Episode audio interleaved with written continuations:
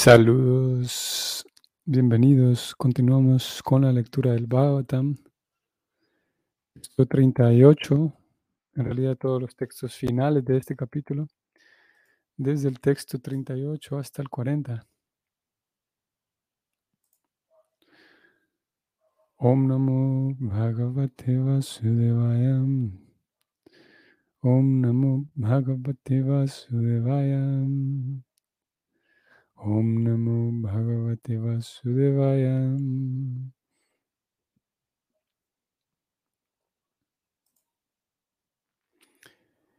जोतव्यम मतो जाप्यं यत्कर्तव्यं नृभिः प्रभो स्मर्तव्यं भाजनिजं वा ब्रूहि यद्वा विपर्यवन् ब्रूहि यद्वा La traducción es la siguiente. Por favor, dijo Parixit, hazme saber lo que un hombre debe oír, cantar, recordar y adorar, y también lo que no debe hacer. Por favor, explícame todo eso. Siguiente verso, verso 39. Nunam Bhagavato Brahmam Griheshu Griham Medinam Nalaksyate Hyavastanam Apigo Dohanam Kwachit Oh poderoso Brahmana, se dice que tú a duras penas permaneces en las casas de los hombres lo suficiente como para ordeñar una vaca.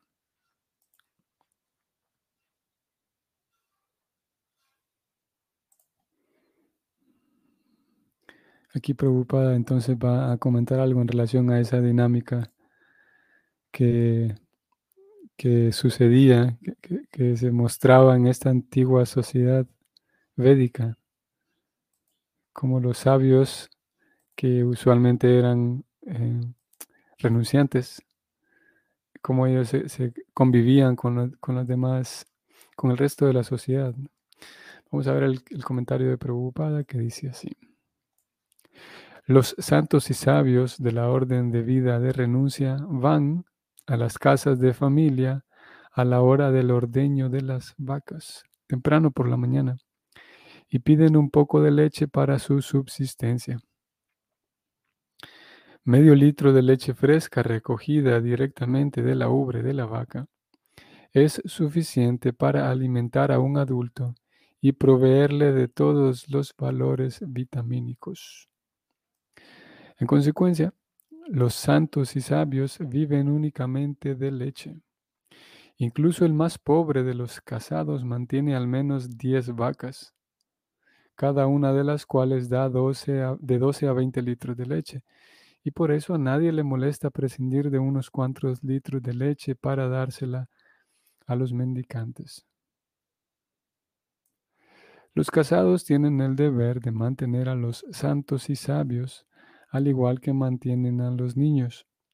De manera que un santo como Shukadeva Goswami a duras penas se quedaba en una casa de familia durante más de cinco minutos por la mañana. En otras palabras, esa clase de santos se ven muy rara vez en las casas de familia. Y por eso Maharaj Pariksit le oró pidiéndole que lo instruyera lo más pronto posible. Los casados también deben ser lo suficientemente inteligentes como para obtener alguna información trascendental de labios de los sabios, sabios visitantes. El casado no debe ser tan necio como para pedirle a un santo que le dé lo que se consigue en el mercado. Esa debe ser la relación recíproca que debe haber entre los santos y los casados. Fin del comentario de Prabhupada. Ok, saludos Jesús Matilde, bienvenida Hare Krishna. Y saludos Amrita Ganga, Devi Dasi. Saludos, mis reverencias también para ustedes. Bienvenidas. Bueno, entonces estamos viendo algo, un tema que Prabhupada ya lo ha introducido previamente, esa relación entre los renunciantes y los casados. Si bien es verdad, aquí parecería que de manera implícita, preocupada, está señalando de que con esta línea última principalmente, dice preocupada, esa debe ser la relación recíproca que debe haber entre los santos y los casados. Parecería que, está implícito aquí el hecho de que un casado no puede ser santo, ¿no? Eh, pero lo cierto es que no, lo cierto es que siguiendo la misma, la misma escuela de Prabhupada, él, señala que no, que la santidad no depende de, si se es renunciante o no, o más bien digamos, no ser, la santidad no, no depende de si se vive una vida de casado o no, porque se puede aprender la renuncia y vivir como un renunciante, mismo llevando una vida social activa. Eh, sin embargo, por, por costumbre, aquellos quienes estaban, estaban dedicados más a la, renuncia como tal y viviendo como, como renunciantes, pues tenían, em, es un, es un, espacio o es una, sí, sí, la vida renunciante es más propicia, digamos, la vida para, para vivir más en dependencia de Dios. Sin embargo, la vida de casado también es posible. Mm. Si ustedes lo notaron aquí, como pasa en otras ocasiones, también sucede, preocupada cuando describen eh, toda esta dinámica social, introduce algunas cosas que, para nosotros son bastante distantes y que queda el trabajo, el ejercicio es apreciarlas, tratar de asimilarlas y al mismo tiempo tratar de comprender cuál es el, la, la, esencia de fondo. Aquí preocupada, por ejemplo, dice que los santos y sabios de la orden de vida de renuncia van a la casa de familia a la hora del ordeño de las vacas para pedir un poco de leche. si bien es verdad, preocupada, no está hablando aquí, presenta este hecho como, como algo que está ocurriendo, como si fuera algo bueno, posiblemente en algunos lugares aún sucede, especialmente en la India, principalmente allá. Sin embargo, vale la pena mencionar que podría dar la impresión de, que cuando leemos este tipo de cosas, podría dar la impresión de que, de que esta es, es la forma en la que sucede, por ejemplo, en la India, de que esa es la forma en la que sucede en cada rincón de la India. Y lo cierto es que sí, hay algunos sitios en donde vamos a ver ese, comportamiento. Sin embargo, no, es en todos lados. Y, mucho más difícil fuera de la India. Y, cada vez más, no solamente fuera de la India, sino, claro, porque la India y Oriente, vamos a decir, eh, hay algunos lugares, Oriente Medio, podemos hablar también, eh, África también, en donde la, la, industrialización no es tan grande todas aquellas características de Occidente que, podemos mencionar dos. Lo, occidental, ahí incluimos el desarrollo eh, industrial, el desarrollo industrial y tecnológico, y al mismo tiempo las costumbres eh, occidentales, la, la, cosmovisión de Occidente. Y sí, podemos decir que África, y tal vez más presente en África, Oriente Medio, y la India también, posiblemente algunos otros lugares también de Asia del Sur, tengan todavía más presente esa vida más, em, más lejana, digamos, de la industrialización, si bien es verdad, eh, el planeta mismo se va occidentalizando, occidentalizando en ese sentido de, introducir esa, la tecnología y la, industria y la la, sí, la tecnología y la industria, y al mismo tiempo con esa occidentalización se va dando también la pérdida de algunas costumbres y, algunas tradiciones propias de los lugares. Entonces, posiblemente en estos sitios aún se, se, dé esto, de que algunas personas tienen leche, tienen vacas, como preocupada más abajo dice que todo el mundo tiene vacas, dice, lo, menciona como algo tan natural. Vamos a ver, eh, un poco más arriba. Dice, incluso el más pobre de los casados mantiene al menos 10 vacas. y como digo, preocupada lo está eh, describiendo aquí como, como, como, que es algo que ocurre o, que, o, que, ocurre por todos lados, como digo en algunos sitios, sí. Y eso por un lado, por, por la parte de los casados, que, que como dije, debido a la occidentalización, eh, es, es bastante común que ambas partes, tanto eh, hombre como mujer del matrimonio, pues trabajan y laboran eh, participando de todo el engranaje eh, capitalista, en donde hay que trabajar para generar un capital, para comprar las cosas que se necesitan. Y aquí este sistema de mantener vacas y, todo lo que, lo que conlleva eso, es un modelo de vida que se ajusta más a un, no al, no al capitalismo, sino más bien a una sociedad agrícola. Y en esa sociedad agrícola es mucho más natural ese intercambio. Pero eso por la parte de los casados, de que tienen que subsistir eh, laborando y ganando dinero, generando dinero de otras maneras. Eh, generando dinero en, un empleo y tienen que desplazarse tanto, tanto tiempo, no, su trabajo no es ahí a la vuelta de la esquina, en fin, principalmente en las grandes ciudades. Y por parte de los mendicantes también, por parte de los mendicantes, que si bien es verdad, como dijimos, que en algunos lugares sí, sin duda que sucede así, que los casados tienen cierta cantidad de leche y que los mendicantes van y la piden, más en otros lugares no necesariamente los mendicantes solamente viven bebiendo dos vasitos de leche al día.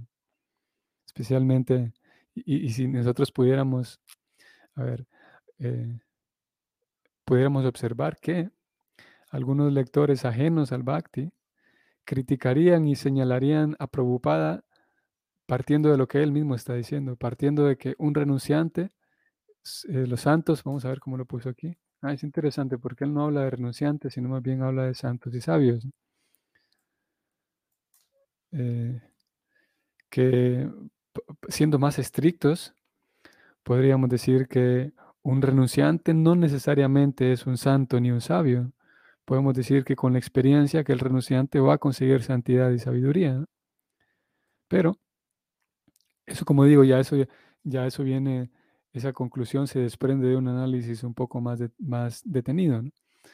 Pero si, como decíamos, venimos a encontrar un lector eh, descuidado, desprevenido, y a una persona ajena al bhakti, y lee que los santos y los sabios, eh, como dije, si vamos a ver aquí hasta el final, Prabhupada hace una, los pone en contraste a los casados y a los santos.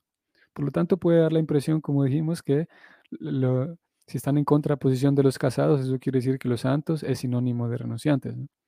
Entonces alguien podría decir, bueno, preocupada, pero es que usted con su movimiento, los renunciantes de su movimiento, no se mantienen solamente bebiendo leche, dos vasos de leche por día.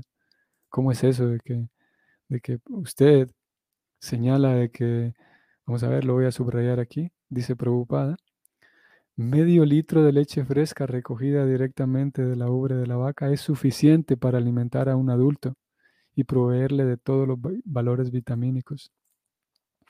Él aquí está diciendo que es suficiente. Entonces podríamos, o nosotros mismos o alguien, bueno, nosotros no lo vamos a hacer, pero alguien, como dijimos, descuidado y a veces tal vez malintencionado incluso, podría decir, bueno, ¿y qué pasó acá? Si, si un medio litro es suficiente, ¿Por qué los renunciantes de su movimiento no, lo, no siguen ese, ese mandato? Bueno, no es un mandato, pero ¿por qué no, por qué no simplemente beben leche? Y lo cierto es que la, todo, como, como lo enseña, el, Krishna lo enseña también en la Gita y Prabhupada, fiel a todos los maestros previos, lo, lo va enseñando, el principio de reconocer el tiempo, el lugar y la persona, eh, todos los mandatos, todas las prescripciones, siempre es necesario llevarlas a cabo, observarlas de acuerdo al tiempo. Bueno, generalmente lo decimos tiempo, lugar y circunstancia. Prabhupada también lo escribe así. Tiempo, lugar y circunstancia. Eh, a veces Prabhupada lo escribe como tiempo, lugar y sujeto. Eh, sí, porque el, en sánscrito es el Desha, el Kala y Patra.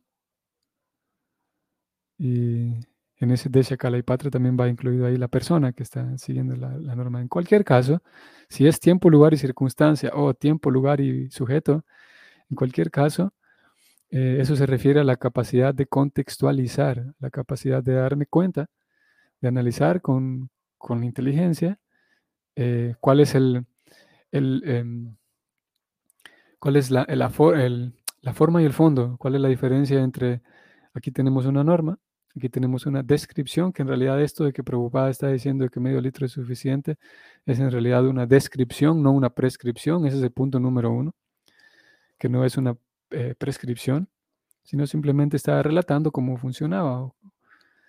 Eso por un lado. Por otro lado, que en caso de que fuera una prescripción, eh, la capacidad de contextualizar y de cómo se va a llevar a cabo ese mandato en caso de que lo fuera. Y este análisis aplica, sí, para con todas las recomendaciones del Bhakti y con todas las prohibiciones y con todas las normas del Bhakti. La persona que lo está llevando a cabo, que va a seguir esa norma, cuál es la realidad de esa persona, cuál es la edad de esa persona, cuál es la situación mental de esa persona, la situación física de esa persona que está siguiendo tal o cual norma. ¿Y cuál es la situación, el contexto en el que vive? Eh, ¿Cuál es su realidad? ¿Es una persona casada o no? ¿Es un estudiante? ¿Es un adulto hecho? Eh, eh, ¿Un adulto maduro, digamos? ¿Un adulto joven? ¿Es, un hombre o una mujer? ese factor es muy importante. ¿Es un renunciante o no?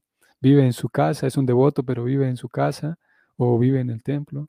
en caso de que viva en el templo, eh, cuál es su, realidad en el templo, su realidad social, en caso de que viva en la casa, en su casa, vive con otras personas, qué, nivel de, convivencia tiene con otros, en fin, son tantos factores que cada persona necesita, cada devoto necesita aprender a contextualizar por su propia cuenta. Claro que para eso está la ayuda de todos los Vaishnavas y de, y principalmente los Vaishnava, las escrituras, pero en fin de cuentas, como Prabhupada en algunas ocasiones, tal vez dos, son dos las ocasiones que yo recuerdo en que Prabhupada llegó a decirte que, en fin de cuentas, cada quien pilotea su propio avión. En fin de cuentas, la vida espiritual es, es personal y privada, es íntima, mejor digamos, con Krishna. Y se comparte con otros, y hay sadhusanga y todo lo demás, pero se busca que haya una relación con Krishna. Y toda la guía que recibimos, todas las, de, distintas maneras, es para que aprendamos a llevar nuestra propia vida. Entonces, será necesario a través del autoconocimiento, y para eso tenemos la ayuda de Krishna en, el corazón, para saber contextualizar y entonces entender y tratar de, de aplicar cada norma, cada prohibición, cada recomendación de una manera inteligente. Porque lo que funciona para unos no necesariamente funciona igual para otros. A todos se les recomienda dejar de comer carne, por ejemplo, porque si vamos a cultivar una vida espiritual, si vamos a ponernos en contacto con Dios, que es la fuente del amor, el Padre de todos, no tiene sentido matar a seres vivos eh, con capacidad eh, sensorial para sentir dolor a, una escala, eh, a cierta escala no tiene sentido causar ese tipo de daño para subsistir, siendo que se puede subsistir de otra manera. Entonces, si bien es verdad, a todos se le recomienda el, no comer carne, en un, inicio el practicante se da cuenta de esa norma y no para todos funciona igual el mismo sistema de cómo esa persona va a dejar de comer carne, por ejemplo. Y así con todo lo demás. El canto de las yapas, todo en realidad, absolutamente todo es necesario que se lleve a cabo de acuerdo a la persona, al tiempo y el lugar en donde se encuentran. Así que, eh, aterrizando, a alguien que pregunte, preocupada, entonces, ¿por qué si usted dice que medio litro es suficiente, por qué los renunciantes de su movimiento no simplemente beben medio litro al día? Y lo cierto es que en, los templos, al contrario, hay los templos y los centros Vaishnavas que pertenecen a la escuela de Prabhupada, hay mucha, mucho prasada, mucha, sería mucha prasada, eh, mucho, mucho alimento. Y Prabhupada mismo, él mismo, pudiéramos decir que él no dio el ejemplo, diríamos. porque él comía, sin duda que comía más que dos, medio litro de leche al día.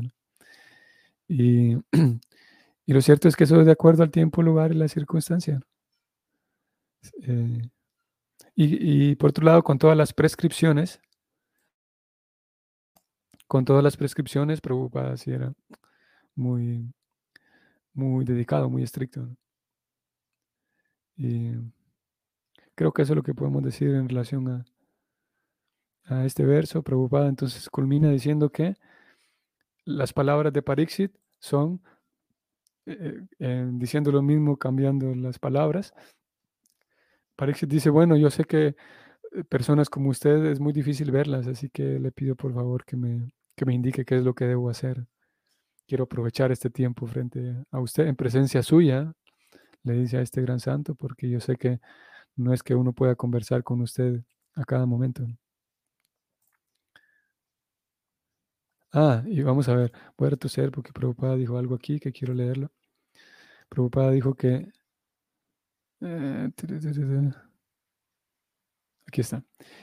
El casado no debe ser tan necio como para pedirle a un santo que le dé algo que se consigue en el mercado. Algo que se consigue en el mercado. se supone, y como hemos venido leyendo hace algunos días atrás, Preocupada dice que alguien que, que sabe que, que, la vida tiene problemas, entonces esa persona necesita un maestro espiritual, dijo, ustedes recuerdan. Luego dijo que una persona que realmente eh, busca la verdad, una persona que realmente busca la perfección, dijo en, textos previos, esa persona necesita acercarse a un maestro espiritual. Y también leímos hace unos días que Prabhupada decía que el maestro espiritual no es un adorno, no es, no es así un adorno para la, para la gente, en el sentido de que, eh, bueno, yo a veces, yo puedo recurrir, por ejemplo, a cosas como eh, partiendo del hecho desde la perspectiva de la psicología que indica que todos necesitamos ah, cierta cantidad de atención, algunos más que otros, todos necesitamos aprecio y afecto, entonces en ocasiones es natural recurrimos a ciertas cosas, a actuar de ciertas maneras para tener esa atención. Entonces yo puedo tener un corte de pelo muy así fuera de lo común, puedo usar, eh, no sé, un, eh, cierta ropa fuera de lo común, o puedo usar, por ejemplo, adornos. Aquí preocupada hablaba de los adornos. O puedo tener adornos, no solamente en mi cuerpo, pero puedo tener adornos en mi casa o cosas que llaman la atención en mi casa. Entonces yo podría también, en ese mismo, siguiendo esa misma lógica, podría yo entonces contarle a mis amigos que ahora tengo un guru, tengo un maestro espiritual. Eso me vuelve también una, eh, em, estoy adquiriendo un bien que es exclusivo, en cierto sentido puede ser como, como esotérico, así como místico, que yo tengo un guru, pero eso sería solamente un adorno si la persona realmente no, está interesada en, la perfección, decía Prabhupada. Así que volviendo aquí al verso de hoy, Prabhupada dice, el casado no debe ser tan necio como para pedirle a un santo que le dé lo que se consigue en el mercado. Es algo similar a la idea que él ha venido trayendo, que Sí, para, para conseguir el aprecio y la admiración de otros, no es necesario tener un maestro espiritual, puedo hacerlo de otras maneras. El maestro espiritual, como lo hemos visto aquí de Parixit, eh, y como lo viene diciendo Prabhupada, es para brindar una guía, una, una instrucción, guía, inspiración, encaminada hacia la vida perfecta. Y Él nos va explicando, nos va enseñando qué es la vida perfecta, como ayer decíamos también. Eh, bueno, vamos a leer el siguiente verso, que es el 40, y es el último verso de este capítulo, el último verso de este canto también. Sutta Uvacha, Evam Avashita Prishtam Saranja, Slaksnaya Gira, Pratyabhashata Dharmangyo, Bhagavan Badara Jani, Sutta Goswami dijo, aquí está lo que yo les decía, ven, en este verso, el verso comienza diciendo, Sutta Goswami dijo. Y si vamos al sánscrito arriba, en el sánscrito aparece Sutta Uvacha. Sutta Uvacha, eso quiere decir que el sánscrito mismo está indicando quién habla. Suta es el que está hablando. Suta Uvacha. Suta dijo. Y en la traducción, entonces Prabhupada pone, Sri Suta Goswami dijo lo siguiente.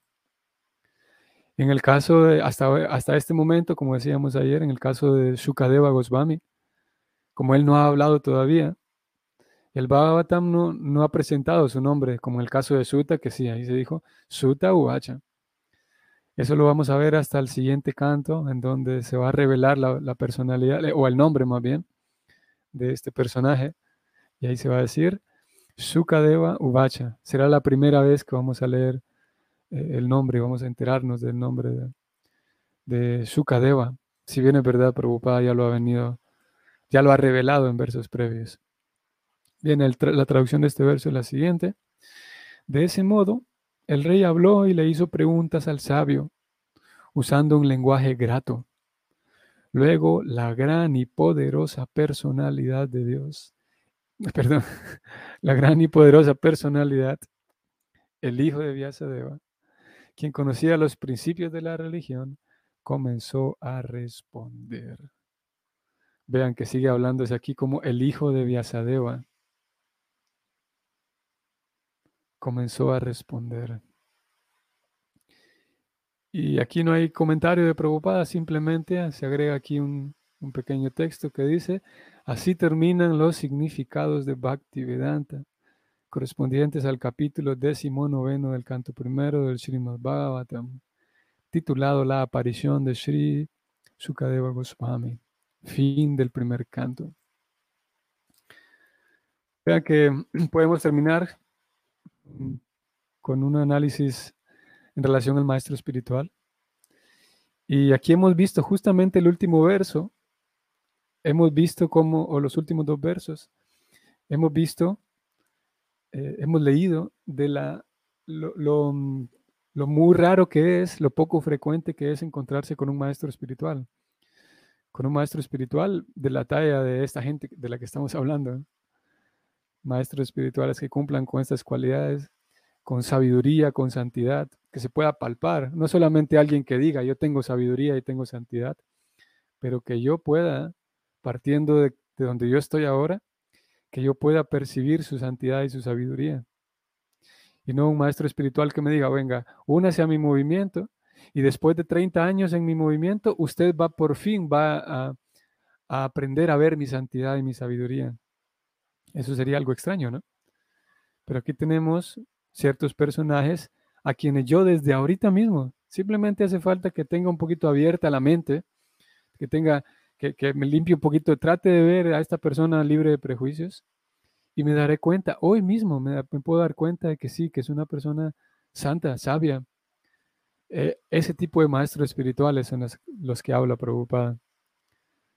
Como dije, no es alguien que me pide que me una a su movimiento y después de cuando yo tenga suficiente madurez, después de décadas, voy a ser capaz de apreciar la sabiduría de él. No, se puede apreciar desde ya. Basta tener sinceridad, inteligencia, ¿no?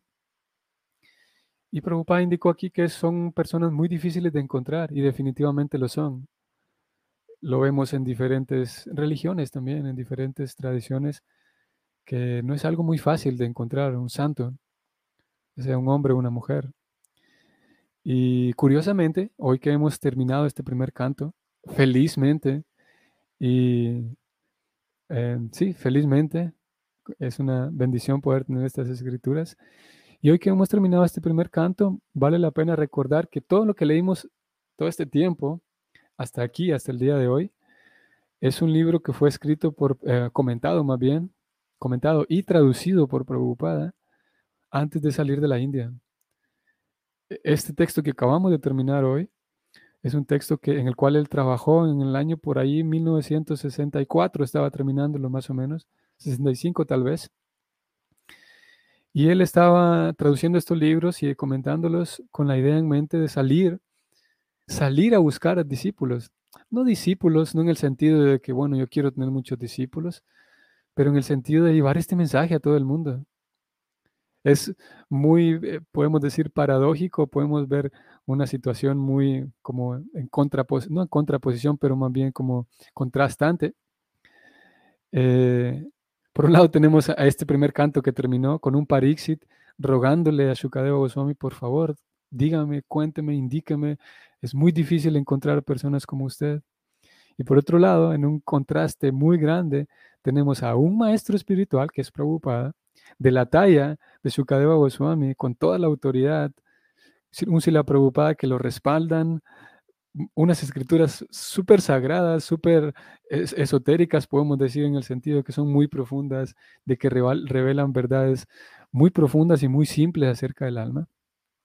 Un Sila Prabhupada que, que está autorizado, que su maestro espiritual es una eminencia, un erudito increíble y una persona que, que no podía pasar desapercibida donde estuviera porque era un, santo también.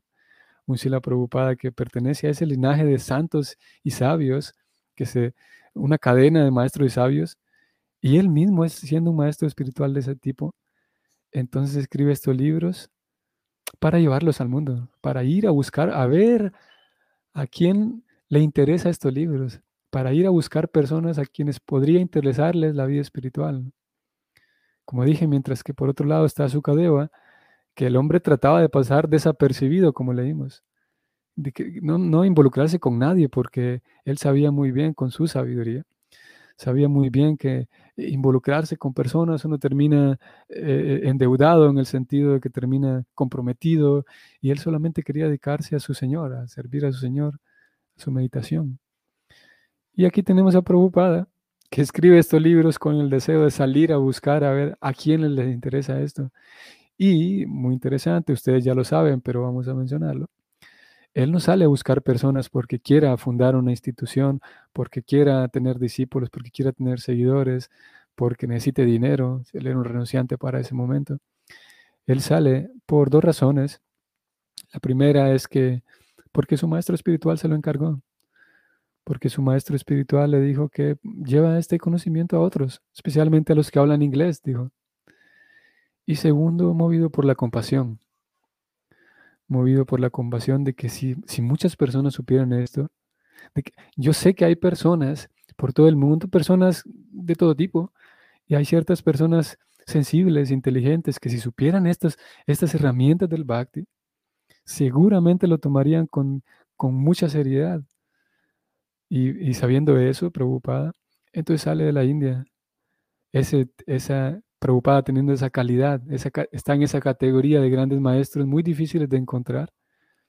Llega a Nueva York y bueno, suceden tantas cosas.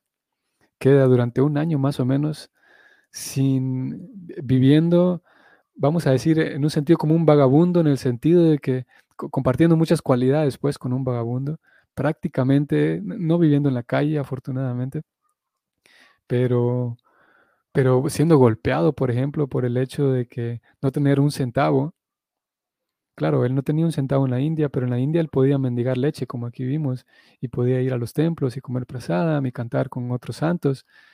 Pero usted que se encontraba en Nueva York, en donde ni siquiera una sola persona tenía la idea de qué es un sannyasi, qué es un maestro espiritual, de tener la bondad de, de compartirle un almuerzo o algo así.